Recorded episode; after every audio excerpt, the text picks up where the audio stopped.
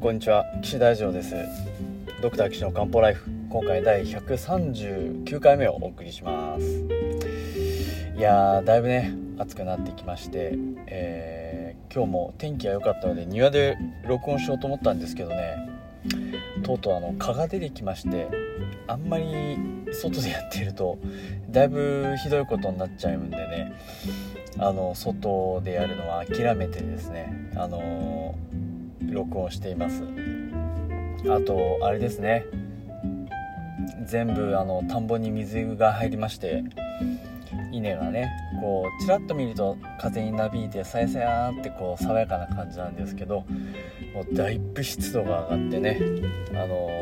なかなか辛い感じですけど我が家は家の周りがですね全部あの森に囲まれてますのでおかげで朝なんかはね寒いぐらいであの戸を開けたまま寝てたりするとねちょっと毛布欲しいなってなったりする感じでございます。さて今日はあのお悩み相談なんですけどこれたまたまなんかね同じような感じの質問が2つ来ましたのでそれをまとめてですねお話ししたいなと思っております。はい。ではどんな感じかというとこれ両方ともなんかこう発表形式風にねまとめましたのでちょっと聞いてください、えー、1つ目はですね、えーと、54歳の女性でこうふわふわ感なんだそうです。こうふわふわしちゃうんだそうですね、えー、どんな感じかっていうと10年前から、えー、まあ44歳の時ですよね。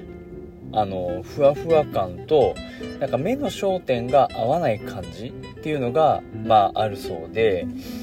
でそれはあの外出したりして出かけたりするとあのひどくなるんだそうです。うん。まあヒントはこれぐらいです。はい。えっとまあ耳鼻科とか脳外とか内科とか行って最終的に心療内科に行って今は薬をもらってるということだそうですもうもうちょっとね詳しく、えっと、他にどういう症状があるかとかこういう時に起こりやすいとかね分かるといいよかったですですかね、うん、あとあの僕のこのあのカンパライフ聞いてくれてる人あこういうこと聞けばいいんだなとかあの分かるかと思うのでできるだけねなんかこの普通こういうのお医者さんに言ったらおかしいって思われるかなっていうようなことも結構いいヒントだったりしますのであの気が付いたことは何でもねあの書いてもらえるとあのありがたいなと思います。でこの54歳の女性の人は白衣性高血圧っていうのがありましてね。これあの何かっていうとそのお医者さんに行くと緊張しちゃって血圧が上がっちゃいますよっていうことなんですね。まあ、血圧っていうのはその動脈の硬さとかで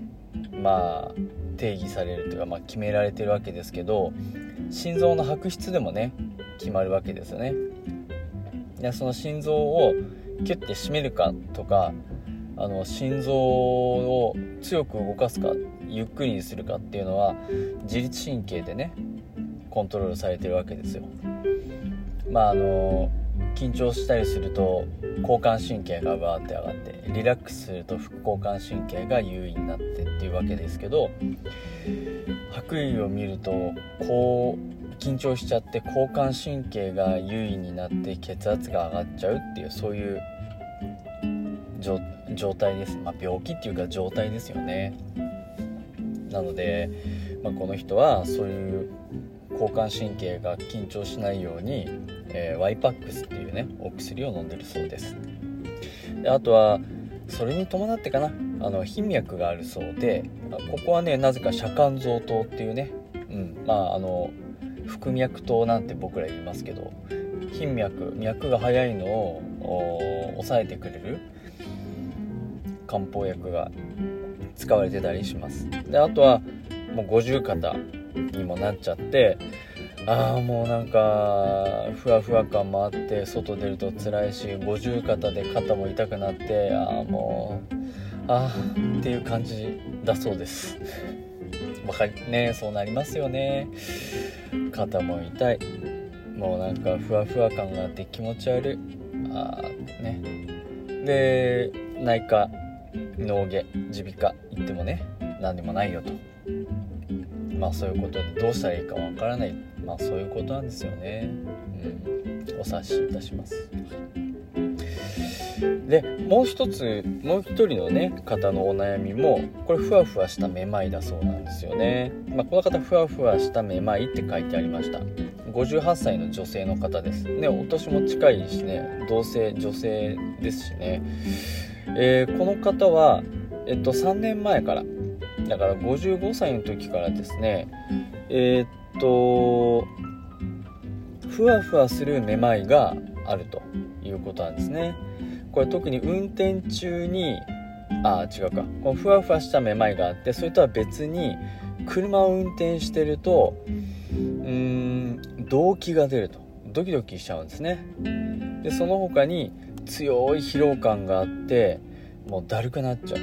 そうすると家からももう出れないと。まあそういう状況だそうですね。うん。この58歳の 2, 2例目の方はあのー、なんか思い当たるところがあって家族の方がねちょっとあの癌になっちゃったんだそうなんですよ。うん。まあ、具体的に誰っていうのは書いてなかったから分かりませんけれども、まあ、それで入院しちゃってまあそれはねそれでしっかり治療してもらえばいいんですけどこれからどうなっちゃうのかとかがんがどれぐらいの進行なのかとかすぐ悪くなっちゃうんじゃないか命を落としちゃうんじゃないかっていうことをまあすごいまあ悩みますよね。まあそれでえっともう不安になっちゃって、まあ、精神科に行って抗不安薬を飲んでると、まあ、具体的にね何ていう薬かっていうのは書いてありませんでしたけど、まあ、抗不安薬を飲んでますっていうことであの書いてありました。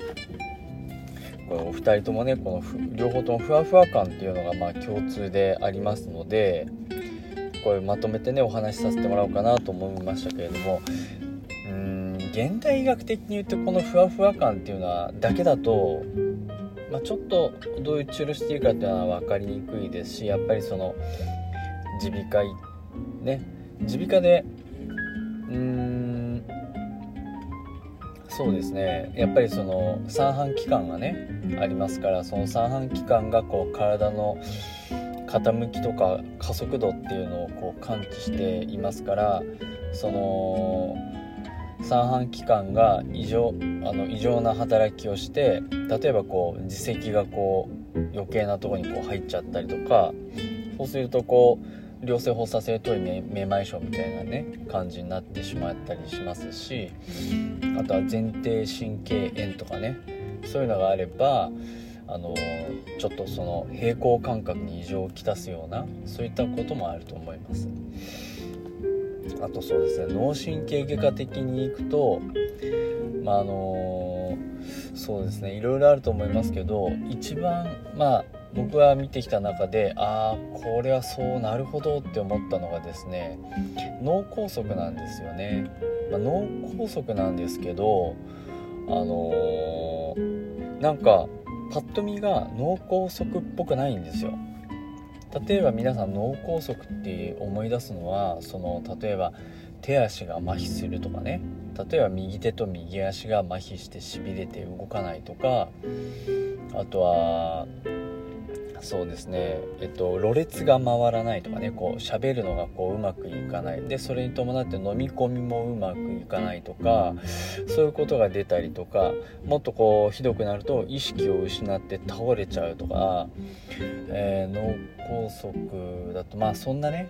ことが起こりやすいなと思ってるんですけどそういうのがね出ないのもあるんですよね。これまあその脳梗塞の部位によりますよ。うんどこに脳梗今僕が言ったようなやつはその大脳っていうその脳の表面の方のねところが拘束を起こしたりそっから出てる神経が通ってる場所視床下部とかね内包とかまああの辺りが脳梗塞が起きるとその運動をその運動障害を伴うような脳梗塞がね、まあ、出たりしますからね。ただあの小脳っていう場所があって結構そのそうですねこう場所で言うとその耳の後ろっあたりですかね。うん。耳の後ろうなじのあたりがまあ小脳にあたるんですけどあのここは何をしてるかというと運動をさる命令をするんじゃなくて運動をその何て言うのかな。統率する？うん。働きをするんですよね。例えばあの一つの動作をするにしてもたくさんの筋肉に命令がいってるわけですよ。あのえー、そうですね。な例えば手首をこう手のひらの手のひらの方に失礼しました。手のひらの方に曲げるとしても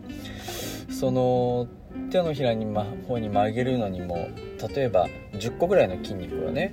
関わっているとするじゃないですか。でその10個の筋肉全部が勝手にバラバラに動いたらうまくいかないんですよね。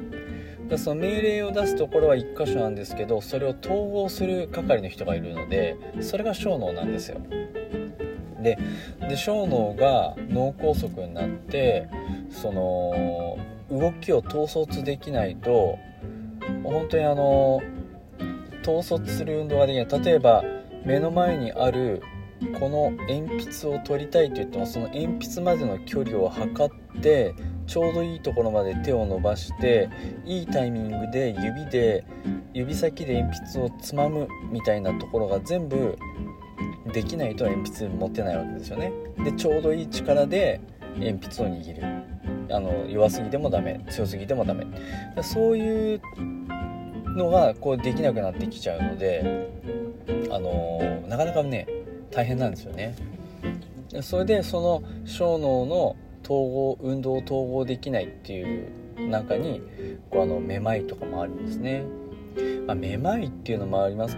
けどその体が揺れるとかでその揺れを感知してめまいに感じるっていうこともあるしあとまっすぐ歩けなかったりね歩くってたくさんの筋肉がこう作用してできる。そう結構高度な運動なんですよね。だそれが小脳がまとめ役でやってるのができなくなってきてしまったりするとあの困っちゃうわけですよ。ねだから小脳えー、拘束だったりするとめまいを主訴に来たりすることもあるんです。でこれってねなかなかあのたくさん見てないとうんおやおやっていう風にこう何て言うのかな、うん、疑うことができなくてあまあ普通のめまいですねなんて言ってねあのめまいの薬出して終わっちゃったりすることもあるので結構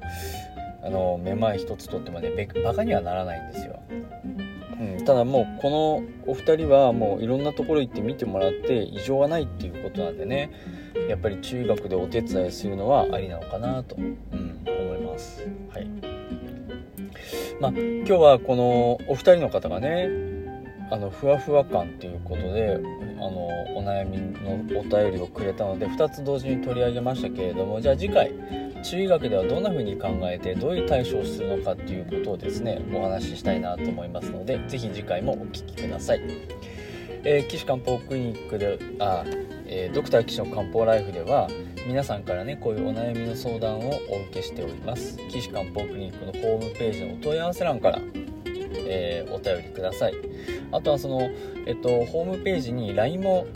ID ももう公開してますのでまあ、あの LINE 登録していただいてですねあの LINE で、えー、メッセージを送っていただいても大丈夫です、えー、じゃあホームページの URL についてはあの今から申します